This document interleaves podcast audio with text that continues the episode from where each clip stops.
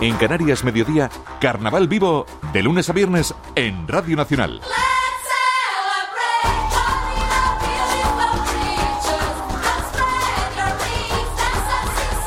Bueno, bueno, y Santa Cruz de la Palma que ya ha presentado oficialmente su programación para este Carnaval 2024, que va mucho más allá, que también, por supuesto, actos principales, los indianos, pero es mucho más el Carnaval de la capital palmera, ¿o no, concejal de fiestas, Raico Arrocha? Buenas tardes, concejal. Muy buenas tardes, ¿cómo estamos? Muy bien, muy bien, un programa completito, ¿eh? Sí, un programa muy variado, como ya hicimos en las Navidades eh, de las que estamos saliendo, un programa que queremos para todas las edades, para todos los gustos, con mucha amplitud en género musical y que al final creo que eso es lo que hace que cada uno pues, pueda venir y disfrutar de la capital de la isla, que es lo que estamos buscando. Una edición esta, la de 2024, gira en torno al mundo del cine y el séptimo arte. ¿Comenzará todo el 8 de febrero? ¿Nos apuntamos esa, esa fecha? Sí, el 8 de febrero empezamos con lo que es el coso infantil. Como bien dice, este año pues, por votación popular, el, el mundo del cine es el, la temática del carnaval, una temática que ha mucho juego y que ese día 8 con el coche infantil, pues veremos esas propuestas en formas de disfraz que han hecho esos coles, en los cuales pues 25 colegios aportan más de 1.200 participantes en el coso carnaval y que ya ha visto yo las fantasías que están diseñando y que van a ser muy muy trabajadas y muy muy graciosas. Y a partir de ahí es un no parar, porque claro, llegó para quedarse la fiesta de la peluca ya consolidado, eh, la fiesta, ¿verdad? En el programa oficial.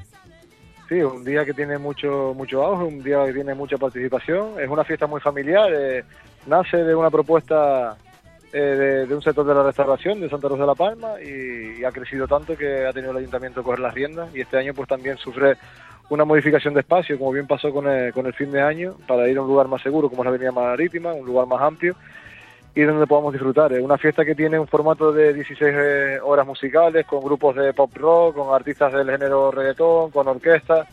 Es una, un espectro muy musical muy variado y que creemos que ese día ya va a poner eh, pues, mucha multitud en Santa Rosa La Palma, que es lo que estamos buscando. Bueno, y a partir de ahí, ya desde el sábado 10 nos preparamos, ¿verdad? Ya empezará eh, a saborearse el acto más tradicional, el del lunes 12, con el desembarco de indianos, pero ya desde ahí, ¿verdad? Ya se, con el desfile de embajadores comenzaremos a caminar hacia el gran lunes de carnaval. Sí, eh, vamos, eh, Santa Rosa La Palma se ve, el primer fin de semana del carnaval se ve muy muy lucido en participación porque bien es cierto que con el paso del tiempo los visitantes que vienen para indianos ya vienen tres, cuatro días antes y eso es lo que también intentamos, de, fomentar desde el ayuntamiento con la organización de estos, de estos actos que quien venga disfrute y diga, bueno, el próximo año repito con esos cuatro días de estancia Santo de la Palma, incluso más. Sí es cierto que, claro, el, siempre enfocamos el carnaval en los indianos, una fecha pues muy sentida entre la población, muy nuestra, culturalmente hablando, una fiesta que gusta, muy familiar, que casi no tiene que no tenemos que describir, pero que, la esperamos, todos los años esperamos que llegue el día de indiano. Es que después del lunes 12, el, martes 13 ya estamos pensando en cuál es el día de indiano del siguiente año. Claro, tenemos ahí a la vuelta a la esquina y, no solo en, lo que es actuaciones musicales, sino también en materia de seguridad lo hemos preparado mucho este año, pues espera mucha afluencia y creo que va a ser un día, pues como de aquí para atrás, un día muy, muy disfrutado. El sábado 10 recuperan el carnaval de tarde, ¿cierto? Sí, queremos ese formato, ya cuando estuvo al frente del cargo de la Consejería de Fiesta en el año 2020, diseñamos esa fiesta del carnaval, es un carnaval de tarde, eh, queremos hacer un carnaval más de día, pero no, no llegamos hacerlo como nos gustaría al 100% y seguimos con ese carnaval de tarde, una fiesta en la cual vamos a compartir escenario por los artistas de La Palma Blue Experience, unos artistas eh, enfocados en el público juvenil, son DJ y un artista en pleno auge como puso La Pantera, que ha compartido escenarios con Quevedo. Y después pasamos a la fiesta de los 40 Pop, eh, primera que se desarrolla en Santos La Palma, eh, con artistas de la talla de Lérica, de Petaceta, con el, locutor DJ Tony Aguilar con nosotros cerremos la noche con orquesta. O sea, es un día pues también que es muy llamativo, que, que, queremos va a tener mucha participación. Y como bien decía al principio, pues todos los días están diseñados para que cualquier persona, sea el gusto que tenga, pueda disfrutar del carnaval. Hasta los mayores, ¿no? El domingo de piñata.